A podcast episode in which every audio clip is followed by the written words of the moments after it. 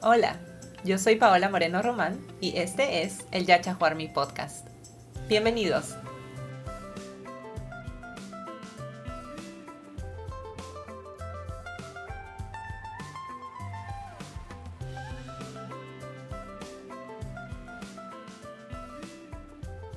Hola Rosana, bienvenida al Yacha Mi Podcast. ¿Cómo estás?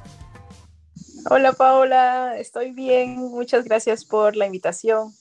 No, muchas gracias a ti por aceptar. En verdad, para mí es un placer tenerte como primera invitada en el primer episodio oficial de la temporada número uno de Yacha Mi Podcast. Para los que no conocen, Rosana Maguiña es una estudiante de doctorado en Ecología y Biología Evolutiva en la Universidad de California, Santa Cruz. ¿Nos puedes contar un poquito más de tu proyecto de investigación, Rosana? ¿Y cuántos años ya en el doctorado? Eh, sí, claro. Bueno, estoy en el doctorado cuatro años, ahora empezando el quinto año. Y lo que yo estudio es la, evolución de las plantas para entender cómo se forman nuevas especies de plantas y cuál es el rol de los polinizadores en esos procesos. Y pues sí, estudio eh, un grupo de plantas que está en todo el trópico está en Sudamérica, entonces las tenemos también en Perú y eh, bueno, hago parte de mi investigación en Perú y también en Costa Rica. Sí, o sea, yo recuerdo a historias que me has contado cuando tú te ibas en trabajos de tus trabajos de campo en el Amazonas y tenías historias así que yo me imaginaba en tu lugar y yo decía, yo no sé si voy a sobrevivir. A mí los mosquitos nomás me comen y ahí quedé. Bueno, pero algo que quería mencionar también es que Rosana y yo somos amigas de años. Rosana, ¿tú te acuerdas cómo nos conocimos?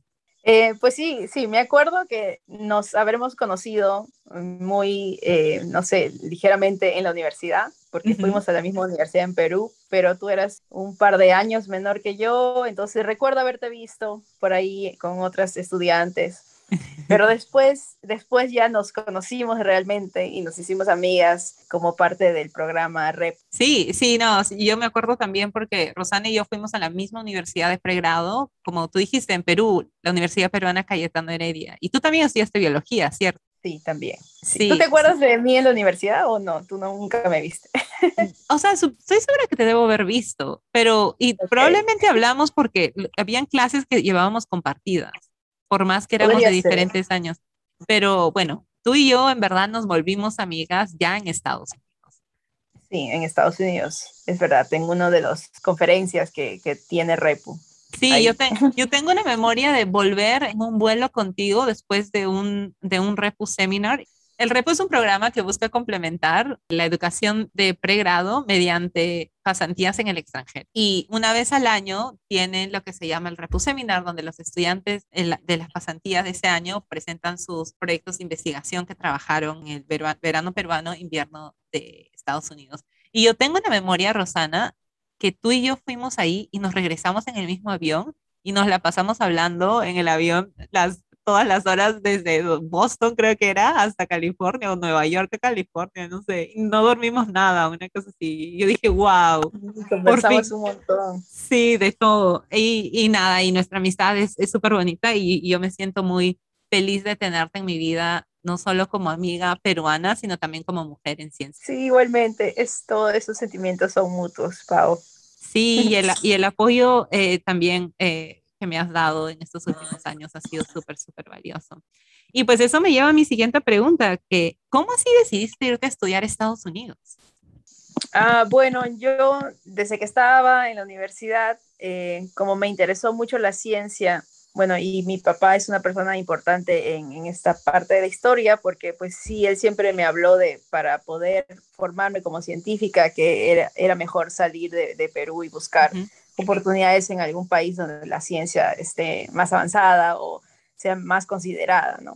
Así que sí, yo empecé a buscar oportunidades fuera de Perú. No tenía en mente algún país en específico, pero bueno, salió la oportunidad en los Estados Unidos en el 2014 y ese fue el año en que empecé estudios de maestría y ya después decidí continuar con un doctorado en el mismo país, pero en otra universidad. ¿Dónde hiciste tus estudios de maestría? La maestría la hice en la Universidad de Missouri, en San Luis. Eso queda en el estado de Missouri. Sí. Y después de eso fuiste a California y ahí comenzaste el doctorado. Sí, pero tuve como un intermedio porque pude trabajar como asistente de investigación, como research assistant en la Universidad de Temple en Filadelfia. Entonces, de hecho, he vivido en tres ciudades diferentes en los Estados Unidos. Wow, entonces sí has podido experimentar diferentes culturas dentro de Estados Unidos por las diferentes ciudades en las que has vivido. Desde tu perspectiva, ¿viste alguna diferencia entre las ciudades en las que viviste? Sí, la, la, verdad que sí, por las culturas, como tú dices, Estados Unidos es un país tan grande, entonces en donde te encuentres puede, sí se puede percibir que, no sé, la, la sociedad funciona un poco distinto. Eh, algo muy fuerte que de hecho me marcó mucho en mis primeras experiencias en los Estados Unidos, que yo llegué a Missouri y ese año empezaron muchas protestas por eh, los problemas de racismo. Entonces, uno había, yo había escuchado tal vez antes de que era tan fuerte o tan marcado a veces el racismo en los Estados Unidos, pero cuando ya llegué y lo viví, viví las protestas y las noticias, pues sí, fue como algo fuerte de, de experimentar tan rápidamente. Luego también las diferentes ciudades eh, Missouri era, o San Luis era un poco más pequeño, más tranquilo, digámoslo así. Luego en Filadelfia es es casi como un Nueva York, entonces todo pasa muy rápido, eh, una ciudad muy movida. Y luego Santa Cruz, que es como, digamos, un poco hippie tal vez, entonces todo es como más relajado y tienes la playa y, y bueno, sí, es, ha sido diferente, son diferentes experiencias. Sí, y eso es algo que es súper importante también mencionar, que Estados Unidos, como tú dijiste, es un país muy, muy grande y tiene microculturas dependiendo del estado y el área donde estás. Bueno, entonces ahorita, ahorita estás estudiando tu doctorado y algo que yo admiro mucho de Rosana es tu testimonio, porque te diagnosticaron una enfermedad cuando ya habías comenzado el doctorado, ¿cierto? Sí, sí, de hecho, eh, bueno, empecé a desarrollar la enfermedad justo al inicio del doctorado, en octubre del 2017, pero pude tener un diagnóstico todavía en marzo del 2020. Entonces pasé varios años sin, sin saber muy bien lo que me pasaba. ¿Y cuáles fueron los síntomas que tuviste esos primeros años y cuál es el diagnóstico que te dio el doctor, la doctora? Eh, bueno, los, lo que me diagnosticaron es eh, fibromialgia. Es una enfermedad o es un síndrome de dolor crónico en las fibras musculares y el tejido que está alrededor de las fibras musculares, pero eh, como es un síndrome, también hay otros síntomas que es como tener mucho cansancio, se conoce como fatiga crónica, tener problemas para dormir, como insomnios. También hay algunos síntomas que se dice que afectan el, eh, funciones cognitivas. Por ejemplo, a mí me pasó en el doctorado que tenía que leía un artículo, leía un párrafo y no entendía realmente lo que leía. Era, era, creo que es por el dolor que uno tiene que estar como soportando, entonces el, tal vez el cerebro o las funciones cognitivas como que se pueden alterar un poco por, por algunos periodos, ¿no? Si, si uno está con mucho dolor. Eh, entonces, sí, esos eran síntomas que tuve, pero la fibromialgia es, un, es una condición difícil de diagnosticar y que usualmente toma bastante tiempo porque eh, no hay una prueba, digamos que te saquen un análisis de sangre o algún, alguna prueba de laboratorio que diga, pues sí, tiene fibromialgia, sino que más es un diagnóstico clínico por, por síntomas y por el historial que vas teniendo y entonces ya con eso te diagnostican fibromialgia. Pero es, es hay, hay creo que varias cosas todavía poco entendidas sobre, sobre este, esta enfermedad. Sí, no, muchas gracias por explicarnos un poco de esta enfermedad. Cuéntanos un poco de, de, cómo fue el proceso, porque de por sí hacer un doctorado toma mucha energía mental y emocional y además eres un estudiante internacional, estás lejos de tu familia, estás lejos de tu cultura, no tienes ese soporte y apoyo familiar que a veces otros estudiantes tienen. Entonces, ¿cómo fue el primer año de doctorado para ti y cómo lo veías en comparación a tus otros compañeros de clase? Pues fue súper duro, de hecho, una de las experiencias más duras que me ha tocado vivir por el desarrollo de la enfermedad pero también por lo que tú dices, ¿no? Por estar sola, era una nueva ciudad donde yo no conocía a nadie y no sabía lo que me estaba pasando, ¿no? Y obviamente uno va con expectativas personales. Yo me sentía muy preparada para un doctorado porque había hecho la maestría ya en ese país y porque había aprendido de muchos compañeros míos en la maestría que hacían su doctorado. Entonces, todas sus experiencias me habían también preparado mucho para, para mi propio doctorado, pero lo que pasó fue algo completamente inesperado, que nadie lo podía haber eh, predicho que me iba a pasar y que entonces tampoco había tenido una experiencia similar de otra persona, como para ver qué hago, cómo me manejo, qué, cómo sigo con este programa. Entonces, eh, fue todo un proceso muy largo de aprendizaje y de poder encontrar eh, cómo seguir avanzando en el programa y encontrar recursos que me ayudaran para eso. ¿no? Sí, eso es súper importante. Muchas gracias por explicarnos un poco de esta enfermedad, porque como mencionaba antes, de por sí el doctorado es una experiencia un poco difícil por diferentes razones y además en tu carrera ustedes hacen un montón de trabajos de campo. ¿Cómo ha impactado este dolor crónico que sientes por tu diagnóstico de fibromialgia en, en estas trabajos de campo que, también tienes que realizar como parte de tu carrera? Eh, pues bueno, eh, en un principio yo tenía miedo mover mi cuerpo, ¿no? Porque tenía muchos dolores. Sí. Pero luego aprendiendo de la enfermedad, eh, se sabe que es mejor hacer ejercicio, ¿no? Es mejor mover el cuerpo que tenerlo en reposo o que pasarme todo el día en la cama. Entonces, con esa idea en mente, sabiendo que, que no me iba como a hacer daño si hacía movimiento o si hacía el trabajo normal que hago en campo, que más que todo es caminar muchísimo, caminar muchísimo. ¿Qué ejercicio? Pues, sí, pues eh, creo que mi vida es más parecido a, la de antes en el trabajo de campo, porque como que me concentro tanto en, en, lo que estoy haciendo y me encanta estar en la naturaleza que yo siento que ahí el dolor incluso es, es menor.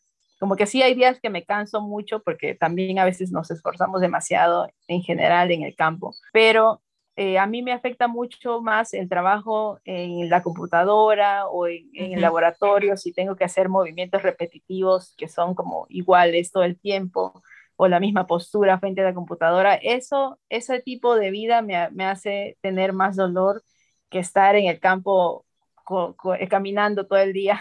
Wow, qué bien en verdad que, que por medio de hacer trabajo de campo, ahí parece que es como una forma de terapia para ti, no solo física, sino también emocional. Sí, yo, yo creo que sí, y es, es gracioso que como yo comparto mucho de mi vida en la ciencia en redes sociales y hago videos, tengo muchos amigos que me dicen, ¿no? Que cuando estoy ahí en el campo me ven más feliz, como que en mis propios videos se nota que estoy como disfrutando mucho la experiencia. Entonces siempre me dicen, ese es tu lugar, quédate ahí siempre. Sí, sí, yo puedo dar fe que yo también he visto, bueno, nunca he estado contigo ahí en, en el campo, pero los posts que haces en redes sociales reflejan de verdad lo feliz que estás ahí. ¿Qué tanto apoyo recibiste hasta ahora como estudiante de doctorado con dolor crónico y en tu caso por fibromialgia? Y eso también, ¿qué consejo tendrías para todas esas personas que están interesadas en postular a un programa de doctorado, pero que por diferentes enfermedades experimentan dolor crónico? Eh, bueno, eh, primero el apoyo en mi universidad. Diría que sí hay apoyo, al menos hay, hay un respaldo porque una vez que tuve ni siquiera no tenía un diagnóstico fijo, pero el, médico me pudo dar una carta diciendo que tenía estos síntomas. Entonces fui a la oficina para estudiantes con discapacidad y ellos pudieron hacerme como una carta de respaldo diciendo que si yo me demoraba un poco en hacer algunas, algunas tareas o en hacer algunos exámenes, que yo podía pedir tiempo extra o que podía pedir alguna silla especial como para sentarme más cómoda en la clase o un escritorio especial para poder trabajar mejor. Entonces hay el respaldo de esa oficina donde me dieron incluso un asesor que me, me, explicó varias cosas y yo luego comuniqué eso a mi departamento, a mi asesora y bueno, y al jefe de departamento. Entonces también fue una, parte de ellos de, aprender todo eso conmigo, porque no había habido otro estudiante con un caso así, un estudiante de doctorado no había habido así. Entonces, bueno, ese es el apoyo, pero en sí eh, he experimentado que falta mucho por conocer de cómo trabajar con personas que tienen diferentes condiciones, eh, hablando de, la salud, digamos así. Eh, porque bueno, es, es muy diverso, ah, las enfermedades pues son muy diversas, entonces es bueno que se pueda dar información y que los asesores o los jefes de departamento o los propios estudiantes que luego comparten contigo el día a día puedan tener más información de, cómo apoyarnos o de qué cosas decir y qué cosas no decir y algunos comportamientos. Pero creo que es un proceso largo y al igual que lo fue para mí vivir con la enfermedad, es también todo un proceso largo de interactuar con, las personas y, y yo poder sentirme bien y poder seguir avanzando en el programa. Y hablando de, eh, de, lo que mencionas sobre representación, ¿has, ¿has conocido a muchos profesores o algunos otros alumnos con discapacidades en el doctorado? Pues sí, sí he conocido otras personas. En mi departamento había un profesor que, que tenía eh, eh, también una, una enfermedad que bueno, él, falleció años después, oh. pero, pero sí, o sea, fue un poco como verlo y decir, bueno, él dónde está y, está pasando por esto. Eh, pero lo más importante fue conversar con otros estudiantes de otros programas, porque en mi departamento no había alguien que, que al menos que no lo hubiera comunicado, entonces yo no puedo saber, pero sí conocí estudiantes de otros programas y con ellos sí pude tener como conversaciones muy personales sobre qué sentimos y cómo llevamos las cosas y cómo afecta nuestra vida y qué hacemos para poder seguir estudiando. Y eso fue muy, muy importante para mí, como poder sentirme identificada con otras personas que sí podían entenderme. ¿no? Eso fue clave y, y bueno, mi consejo sería que tú tienes que ser la persona que advoca por ti mismo. O sea, tal vez es un poco difícil o cuesta que sea así, porque no sé, como estamos en una posición, digamos, con más dificultades, tal vez sería mejor que sea algo más fácil, pero nos toca en muchos contextos como que ser el propio defensor de uno mismo y buscar tus recursos y buscar la manera de, de salir adelante, porque como decía, es, es muy diverso, las, las enfermedades son muy diversas, entonces a veces solo tú mismo sabes o puedes entender mejor qué necesitas. Entonces te va a tocar a ti mismo buscar eso que necesitas para poder seguir avanzando con los estudios. Y sí, eh, no, no todos tienen que, digamos, visibilizar tal vez lo que les está pasando. Hay personas que no se sienten cómodas y yo creo que también eso está bien. Eh, yo, de alguna manera, mm, no me sentí incómoda eh, contándolo y creo que sí ha sido importante porque luego he conocido otros estudiantes que, me han hablado o que hay personas que me han conectado con estudiantes de pregrado diciendo, esta persona está pasando por esto y sé que tú tienes esta historia, quiere, quiere, eh, quisieras conversar con, esta persona, le haría mucho bien. Entonces, eso ha sido algo también que a mí me, me, ha, motivado y, y, me siento agradecida ¿no? por esas oportunidades, por conectar con más gente y de alguna manera poder darnos apoyo mutuo sí, como mencionas, la comunidad es muy, muy importante y, poder conectar con otras personas con las que te sientes identificada y ellos contigo de cierta forma. Y lo dije esto al inicio del episodio, pero Rosana, yo te admiro muchísimo y admiro, una de las cosas que admiro más de ti es tu perspectiva de vida, independientemente de todo lo que está sucediendo, siempre buscarle el lado positivo. El optimismo que tienes es muy, muy admirable. Y como tú mencionas, ¿no? Ser un modelo a seguir para no solo estudiantes de doctorado, sino estudiantes de pregrado que están pasando por, por diferentes situaciones y ver cómo tú eh, lidias con esta situación y este diagnóstico es en verdad muy admirable. Así que muchísimas gracias por compartir. Wow, yo te admiro muchísimo. ¿Qué otros métodos? Además gracias, de... Sí, te quiero mucho, Ros.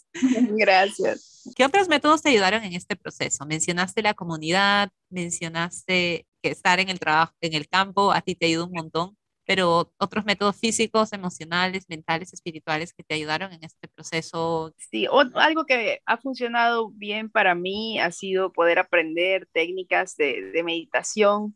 Eh, siento que si no es el ejercicio, la meditación es algo que me ayuda mucho a bajar los niveles de dolor y eso como una, no sé, un tratamiento, digámoslo así, pero también siempre he tenido un acompañamiento de un psicólogo eh, porque sí es importante la salud mental y más en mi, en mi posición era mucho más importante. Sí. sí me siento como agradecida que también he sido una persona, eh, soy muy espiritual, entonces siempre tratando de, de conectar conmigo misma, de no olvidarme quién yo soy, lo que yo eh, valoro de mí misma y sí, no, no, no perder esa persona que, que, yo soy, porque mi enfermedad apagó muchas veces el optimismo del cual tú hablas, o sea, yo era, tuve momentos que era muy negativa, entonces creo que esa espiritualidad que, que he desarrollado, que he trabajado por muchos años, al final fue algo también muy, muy importante para, para ser más fuerte. Sí. sí, como tú mencionas, Ros, en verdad no es solo algo físico y emocional, sino también algo espiritual. Yo sé que tú y yo hemos tenido conversaciones muchas, muchas conversaciones en cómo descansar en Dios cuando las cosas se ponen muy difíciles. Han habido varios momentos en los que, en los que tú me has contado cómo ha sido tu propia experiencia y que yo solo lo veo muy, muy lleno de gracia, por más que haya mucho dolor. Así que ese es otro punto en el que yo te admiro mucho también, cómo vas por la vida buscando esas pequeñas pepitas de no solo optimismo, sino de gracia. Es algo muy, muy bonito, Rosa. Y sí, Pau, o sea, eh, de hecho, tal vez esta será la primera vez que yo voy a decir como públicamente que, que sí, soy una persona eh, católica, que cree en Dios, te, te, conté que comparto muchas cosas en mis redes sociales, pero fue como una decisión personal no, no tener ese tema ahí, porque bueno, a mí me gusta mucho es, esta frase de, de, hablar de Dios sin hablar de Dios. Entonces, ese fue como el propósito que yo tenía y es por eso que yo no hablo de mi fe en, en, lo que yo comparto en redes sociales, pero sí, como tú lo has dicho, ¿no? Soy, soy una persona de fe y sí, ese crecimiento espiritual, mi relación con Dios es lo que me ha ayudado inmensamente a sobrellevar mi enfermedad. Y sí, soy muy agradecida que haya tenido un largo proceso y luego ver como los frutos tan grandes de que de ver que sigo el doctorado, es como que siempre yo me sigo sorprendiendo, ¿no? De, de, de haber podido, de, de, poder todavía estar aquí. Y yo creo que para todas las personas que te conocen van a estar totalmente de acuerdo conmigo en que de verdad vemos reflejada esa alegría, esa alegría que viene de ti y, y es, es, más, hasta ahora hablar contigo eh, me llena mucho, mucho de alegría, aunque a veces hasta hemos hablado de temas muy, muy, muy complicados para ti, para mí, de diferentes formas. Así que muchas gracias por la confianza, Ros. Bueno, no, gracias, Pau, gracias. Sí, y volviendo al tema de la academia, ¿qué cambios te gustaría ver en academia para apoyar a estudiantes como tú que tienen dolor crónico o algunas otras discapacidades? Bueno, yo pienso, por, por mis experiencias en la academia, pienso que a veces se, se separa mucho el lado humano de, de la persona, ¿no? del uh -huh. académico, digámoslo así. Entonces, algo que podría ayudar no solo para es, estos casos de personas que tienen una enfermedad crónica o que tienen una discapacidad, pero en general, es que, no sé, que, que, en la academia podamos no olvidarnos de ese lado humano, ¿no? Que hay experiencias personales muy diversas que, que todos estamos atravesando.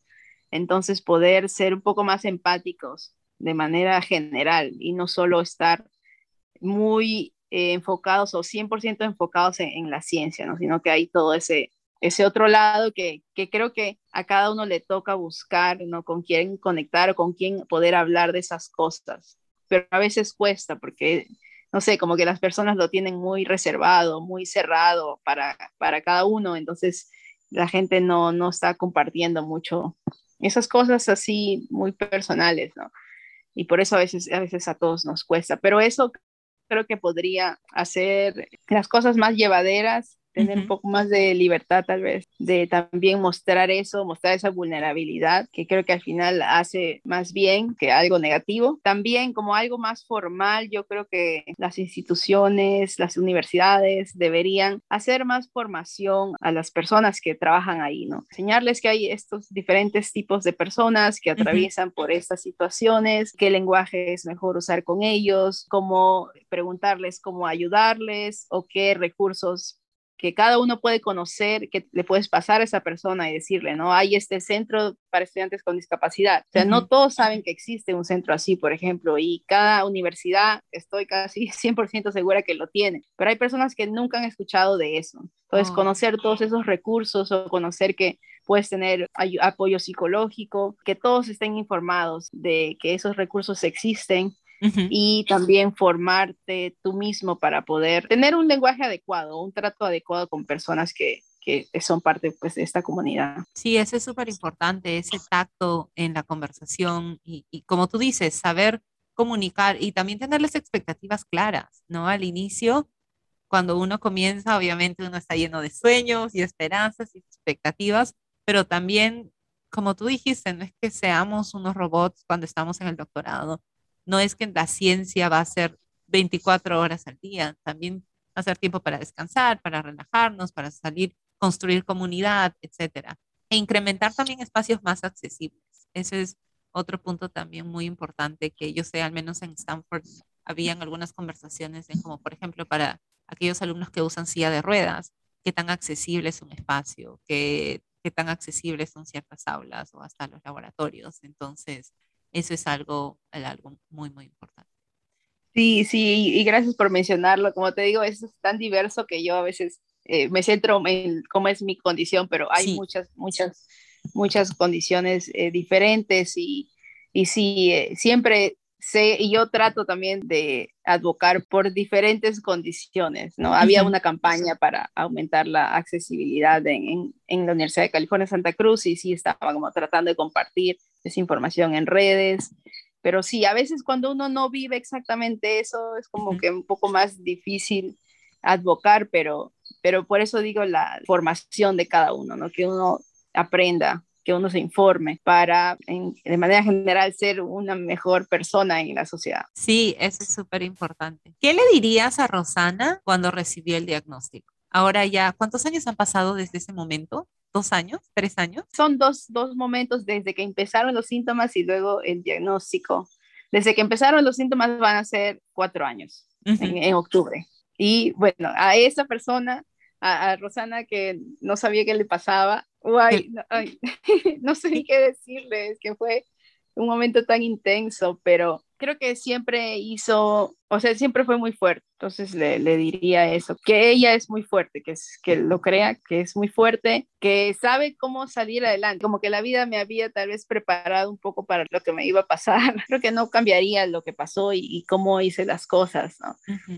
pero no sé, tal vez en vez de decirle algo, podría mostrarme ahí, darle un abrazo, porque sí me sentía así muy sola, como que hubiera, me hubiera gustado alguien que me dé un abrazo, con quien llorar y cosas así, entonces no decirle nada, pero poder acompañarla. Enfrentarte con ella. pero sí, sí, eso, que hubiera hecho todo un poco más, más fácil tal vez. Te mando yo de acá un abrazo, así a la distancia, un apachurrón. Gracias. Y, y sí, como tú dijiste, Rosana siempre ha sido muy fuerte y todavía es muy fuerte, pero sí te entiendo en esos momentos tener a alguien simplemente que se siente a tu costado y te diga, estoy acá para ti. Eso vale un montón y se valora muchísimo. Sí, porque sí, a veces en realidad no hay palabras, no, no, hay, no hay nada que, que te haga sentir mejor en ese momento, pero no sé, un abrazo, la simple compañía, eso puede ser más significativo que palabras. Sí, y bueno, la última pregunta que tengo para ti el día de hoy es, ¿cuál ha sido el consejo más útil que has recibido hasta ahora durante el doctorado? Puede ser de algún profesor, un amigo, familiar, etcétera. Pero ¿cuál crees que ha sido el consejo más útil? Eh, sí, hay uno que siempre recuerdo que vino de una instructora. Yo me, me matriculé a un curso como eh, era un curso como de investigación científica, algo así, que lo hacíamos en, en, un, en, una estación biológica, así en el campo. Eh, con, eh, y una de las instructoras, de hecho la más, la más joven, se llama ella Amanda Gibson, Mandy. Distintas conversaciones que tuvimos. Me preguntó un poco cómo iba el doctorado y bueno, yo le di todas mis quejas y así, o mis preocupaciones. Entonces ella me dijo que todo se va a acomodar, o sea, al final todo se va a acomodar y todo va a estar bien. Y, me lo dijo en inglés, de hecho es, es, no hay una traducción tan directa, creo, pero ella dijo, everything will come together. Esto fue la frase. Y eso es lo que yo repito muchas veces cuando estoy como un poco asustada. Sí. Pienso en esa, esa frase, ¿no? Everything will come together, it's okay. Y respiro y bueno, no quiero pensar mucho en el resultado final, pero vivir el proceso y pensar que al final todo va, va a quedar bien. Sí, y a veces eso es lo que genera mucha ansiedad cuando uno comienza a pensar qué va a pasar en una semana, en un mes, cómo voy a lidiar con esto, cómo voy a lidiar cuando el dolor venga de nuevo. Y obviamente es bueno tener un plan y estar preparado, pero como tú dices, estar ahí en ese espacio mental por muchísimo tiempo es, es como sentir el dolor doble, sentir el dolor antes que de verdad lo pueda sentir. Y no, ese es un consejo, ese es un consejo muy, muy, muy, muy valioso, como tú dices. Todo se va a acomodar. Todo va a estar bien de cierta forma. Bueno, la traducción es, un poco distinta, pero sí. Sí. Eh, bueno, Rosana, muchísimas gracias por tu tiempo, por compartir todas tus experiencias, tus consejos y dónde te pueden encontrar si quieren conversar contigo. Los invito a buscarme en las redes sociales. Estoy en Facebook, Instagram, que es donde soy más activa. Tengo un canal de YouTube donde a veces pongo algunos videos y también tengo Twitter como Rosana Maguiña, solamente así, o Rosana Maguiña SCI, que es como una tercera palabra. Y también eh, colaboro con un grupo de científicos de muchos países que hacemos lo que llamamos blogging científico, que es como compartir nuestras experiencias haciendo ciencia en un canal de YouTube que se llama eh, sciol.org, es como S-C-I-A-L-L.org y con ese nombre también está en todas las plataformas y la página web y ahí todas las personas que les interesa distintos campos de la ciencia pueden encontrar esas vivencias de un científico de distintas ramas, que bueno, la mayoría de, información está en inglés, pero tratamos de poner también subtítulos en español y yo sí hago todos mis videos en español ahí. Entonces, eso es donde pueden ver los contenidos que, que, puedo hacer para redes sociales. Sí, a mí me encanta ver los videos que posteas, sobre todo cuando estás en el campo. Y creo que el otro día pusiste un video hace meses de un colibrí oh, y fue súper, súper bonito. Bueno, muchísimas gracias, Rosana. Y voy a poner estos links que mencionas en la descripción para todos los que estén interesados en saber un poquito más de dónde te encuentran y de estas organizaciones que mencionas. Gracias, Paola. Espero que todos disfruten esta conversación y me ha encantado hablar contigo, como siempre. Gracias por tenerme aquí. Te mando un fuerte abrazo y también saludos a todos y todas. Sí, yo te mando también un fuerte abrazo. Muchísimas gracias. Chao. Adiós.